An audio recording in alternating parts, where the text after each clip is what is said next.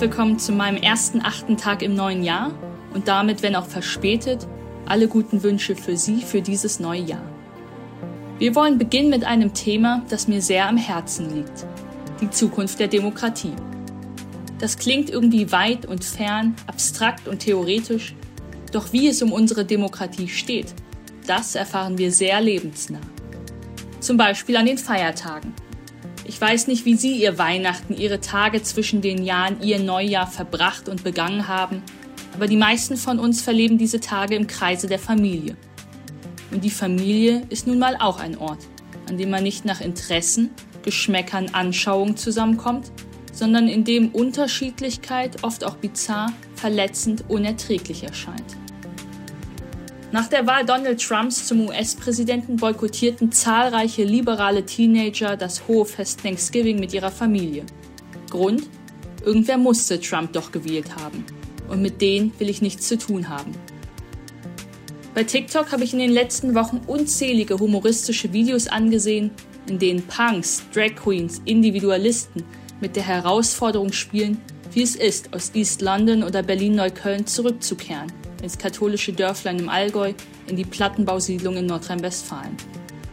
Auf einmal sieht man sich in der eigenen Familie mit Impfverweigerern, Homo-Ehen-Gegnern, Greta-Hassern konfrontiert. Für manche ist das Schreck und Schock. Eine Triggerwarnung wäre angemessen. Doch was sagt diese Angespanntheit, unsere Reflexhaftigkeiten, das Misstrauen, der Konformitätsdruck von allen Seiten über den Zustand unserer Demokratie aus? Verlernen wir gerade mit Diversität und Pluralismus fair und zivilisiert umzugehen? Im demokratischen Verhandlungsrahmen Regeln festzulegen, dabei auf andere zuzugehen, auch Kompromisse zu ertragen? Dr. Jan-Jonathan Bock ist Anthropologe, Demokratiewissenschaftler und Experte der politischen Bildung. Er leitet den Business Council for Democracy bei der gemeinnützigen Hertie Stiftung und war vorher Programmdirektor der Cumberland Lodge einer Akademie für Führungskräfte der Zukunft in Windsor, Großbritannien. Jan-Jonathan Bock wurde an der Universität von Cambridge mit einer Arbeit über Politik und Zivilgesellschaft nach dem Erdbeben von L'Aquila, Italien, promoviert. Danach leitete er Forschungsprojekte über Krisenerfahrung und Gemeinschaftsleben in Europa und über religiösen Pluralismus in Großbritannien, Indien und Katar. Er ist Mitherausgeber von vier Bänden über den Umgang mit Diversität. Und Jan-Jonathan Bock treibt ebenfalls die Frage um und an, wie wir im Zuge veränderter gesellschaftlicher Bedingungen wie technologischen Errungenschaften oder Bewegungen wie der Individualisierung Demokratie dennoch beschützen und weiterentwickeln können. Für ihn spielen vor allem Arbeitgeber und der Arbeitsplatz als Trainingsort für demokratische Kultur eine zentrale Rolle. Ich freue mich, dass er heute dazu spricht. Viel Spaß mit Jan-Jonathan Bock im achten Tag am Freitag.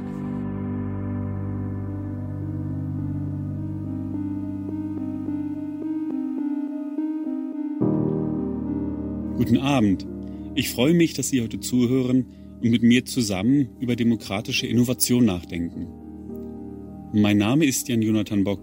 Ich leite den Business Council for Democracy, eine Demokratieinitiative der gemeinnützigen Hertie Stiftung, der Robert Bosch Stiftung und des Institute for Strategic Dialogue.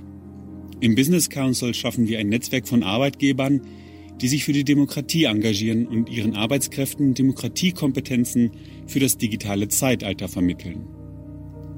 Meine Zukunftsvision ist, dass der Arbeitsplatz ein zentraler Ort für die Entwicklung einer neuen demokratischen Kultur wird. Wo sonst können Bürgerinnen und Bürger täglich den Umgang mit anderen Meinungen und Lebensentwürfen praktizieren? Wo, wenn nicht auf der Arbeit, kann es inklusive Angebote der politischen Bildung für die Breite der Gesellschaft geben. Und wer genießt noch mehr Vertrauen als Arbeitgeber, wenn die sich für die Demokratie einsetzen? Ich bin vor kurzem zurück nach Deutschland gezogen. Vorher hatte ich 14 Jahre in England und Italien gewohnt. Für ein Forschungsprojekt dort habe ich einmal untersucht, wie sich die italienische Stadt L'Aquila nach dem Erdbeben von 2009 veränderte. Hunderte Menschen sind damals gestorben, Zehntausende wurden schlagartig obdachlos und Häuser, Kirchen und Plätze waren zerstört. Die Aquilani, die, die Bürgerinnen und Bürger der Stadt, wurden zwangsumgesiedelt. Sie waren nun Bürger ohne Stadt, in Zelten, Hotels oder neuen Großsiedlungen in der Peripherie, vom Staat organisiert. Was ich spannend fand, war, wie viele von ihnen diesen Ausnahmezustand und diese Ausnahmeerfahrung genutzt haben, um Zivilgesellschaft und Politik neu zu denken. Jede Woche haben sich zum Beispiel Gruppen getroffen, um Architektur und Pläne für den Wiederaufbau zu diskutieren. Sie wollten mitmachen. Durch das Erdbeben wurden viele aufgeschreckt, sich nun mehr für die Stadtgemeinschaft zu engagieren und damit die demokratische Kultur der Stadt neu zu beleben. Es gab zum Beispiel selbstorganisierte Zeltcamps, aus denen heraus die Berlusconi-Regierung für ihren Ausnahmezustand kritisiert wurde. Ich erinnere mich an Schauspielerinnen, die Theaterstücke geschrieben haben, um Traumaerfahrungen zusammenzubringen und so mehr Verständnis für Leid zu schaffen. Für viele der Überlebenden war dieses gegenseitige Verständnis eine Voraussetzung für darauf aufbauendes gemeinsames Handeln als Stadtgemeinschaft. Die verschiedenen Initiativen hatten also ein Ziel. Sie haben versucht, das Auseinanderdriften der Gesellschaft zu verhindern und die politische Kultur so weiterzuentwickeln. Nur offene Demokratien bieten diese Möglichkeit der Gestaltung des gemeinschaftlichen Lebens. Nur hier kann man politische Selbstwirksamkeit erfahren als Individuum und auch als Gruppe. Und das ist eine fantastische Sache. Aber warum ist das wichtig? Was ich Ihnen mitgeben möchte, ist, dass neue demokratische Praktiken in Krisenzeiten ganz unerwartet auftauchen können. Erneuerung gibt dem Wunsch Ausdruck, nicht passiv vor Veränderung zu stehen, sie einfach nur zu ertragen, sondern sich einzubringen. Und meine Vision ist, dass in Deutschland der Arbeitsplatz ein zentraler Ort wird, um angesichts von Krisenstimmung demokratische Werte zu festigen. In den letzten Jahren wurde viel über den angeblich miserablen Zustand der Demokratie geredet. Das Ende der Demokratie komme unspektakulär daher, sagen uns die Demokratiewissenschaftler. Dieses Mal gäbe es keinen autoritären Umsturz wie im letzten Jahrhundert von den Faschisten in Deutschland oder Italien betrieben.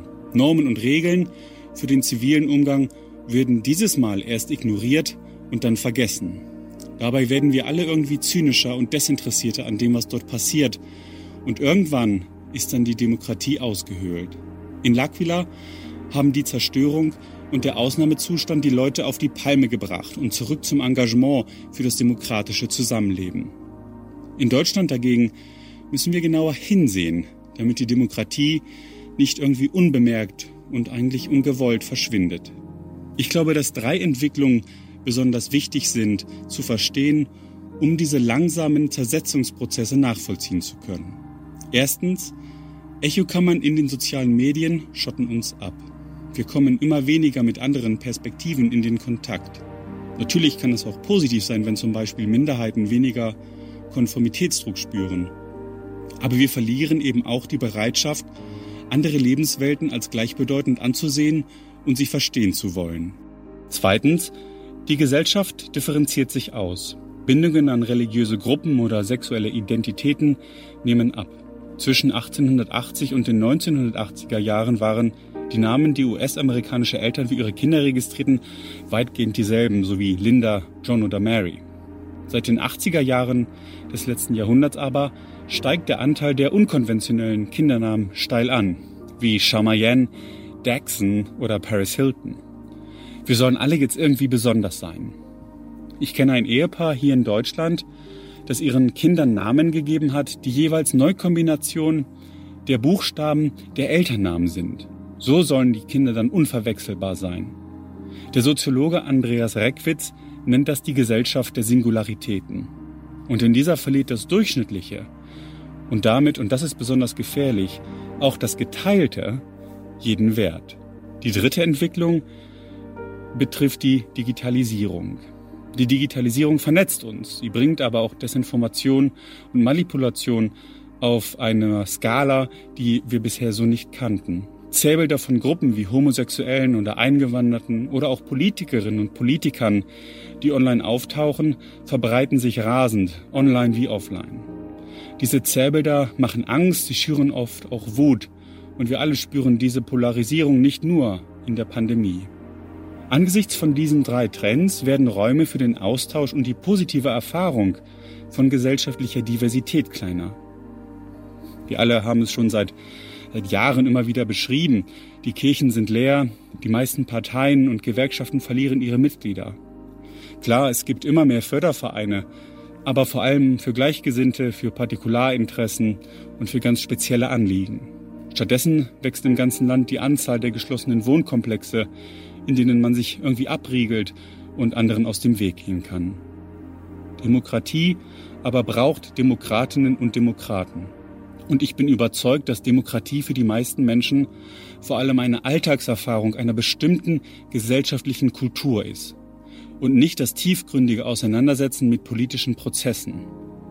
Und deswegen machen wir den Business Council for Democracy.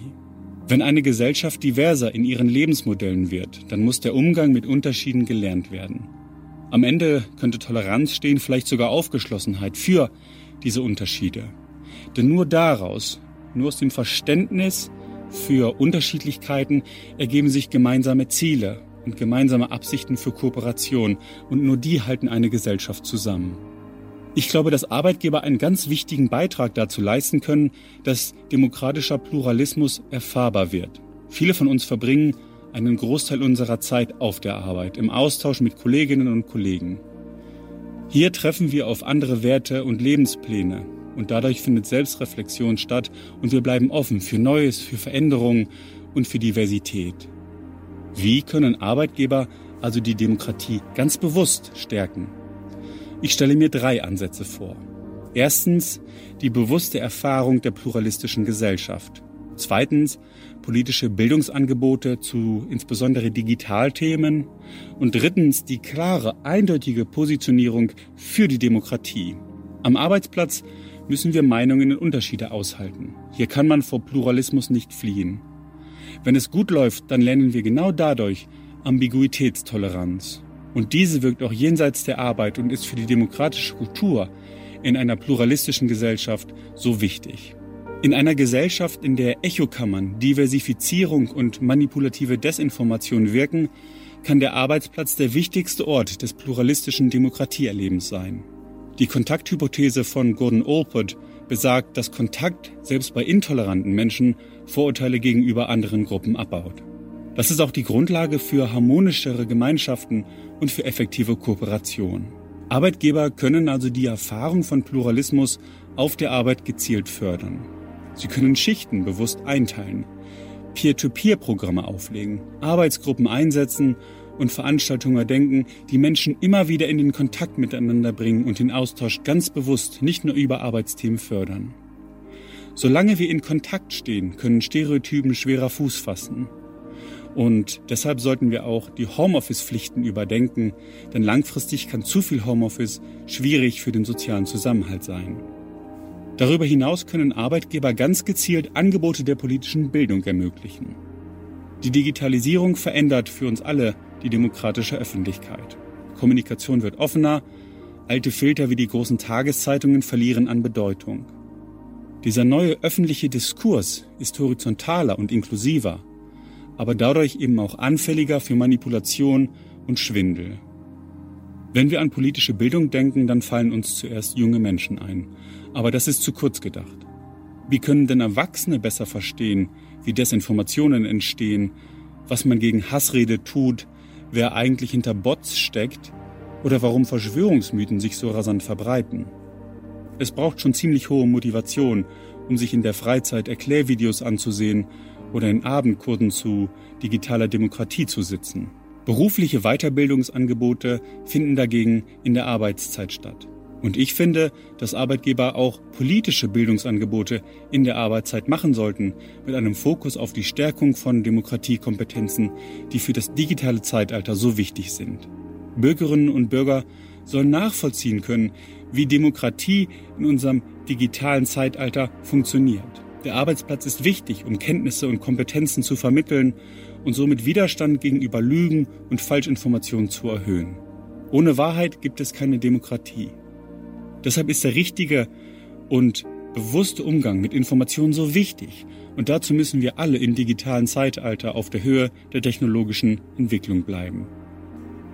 Außerdem und schlussendlich können Arbeitgeber durch ihre ganz klare und eindeutige Positionierung für demokratische Werte Signale in die Gesellschaft senden. The business of business is business. Dieser Spruch gilt aber nicht, wenn autoritäre Machthaber Märkte abschotten und es keine Rechtssicherheit für Investorinnen oder Investoren gibt. Das Edelmann Trust Barometer 2021 hat gezeigt, dass Menschen wirtschaftlichen Akteuren mehr Vertrauen schenken als NGOs, den Medien oder ihrer Regierung. Und das gilt in vielen Gesellschaften der Welt. Unternehmen werden als besonders ethische und kompetente Institutionen gesehen im Vergleich zu anderen wichtigen Akteuren. Wir alle folgen den Hinweisen von Eliten. Wenn Entscheidungsträgerinnen sich für die Demokratie aussprechen, dann folgen viele in der Gesellschaft diesem Beispiel. Unsere Demokratie braucht diese Fürsprecherinnen und Fürsprecher. Und deshalb haben wir den Business Council for Democracy gegründet, um eine Plattform für die Demokratiepositionierung zu schaffen und auch für den Austausch von Arbeitgebern und Unternehmen. In L'Aquila haben sich nach dem Erdbeben viele Menschen für die Stadt und ihre Demokratie engagiert, auch mit unerwarteten und neuen experimentellen Initiativen. Und auch wir müssen kreativ sein, wenn wir Demokratieexperimente wagen. Ich bin sicher, dass der Arbeitsplatz ein zentraler Ort für die Weiterentwicklung der demokratischen Kultur ist, für die Erfahrung von Pluralismus, für politische Weiterbildung und für klare Stellungnahmen der wirtschaftlichen Eliten für unsere Demokratie. Das waren meine Ideen für den achten Tag Deutschland neu denken. Ich wünsche Ihnen ein gutes Jahr und bleiben Sie gesund. Vielen Dank fürs Zuhören. Ihr Jan Jonathan Bock.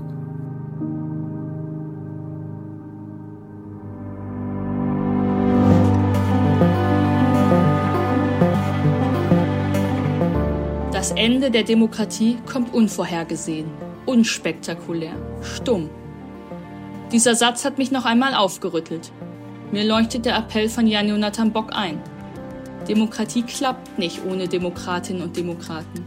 Demokratie verlangt Übung, neue Praktiken, zeitgemäße Rituale. Verantwortung trägt jeder. Besondere Verantwortung liegt aber sicher dort, wo Menschen zufällig zusammenkommen und sehr viel Zeit miteinander verbringen. Der Arbeitsplatz als Katalysator für demokratische Kultur und Innovation ist sicher noch unterschätzt. Ich wünsche Ihnen ein schönes Wochenende und freue mich, wenn Sie in der nächsten Woche wieder mit dabei sind. An Jan-Jonathan Bock und auch an Sie fürs Zuhören einen ganz herzlichen Dank.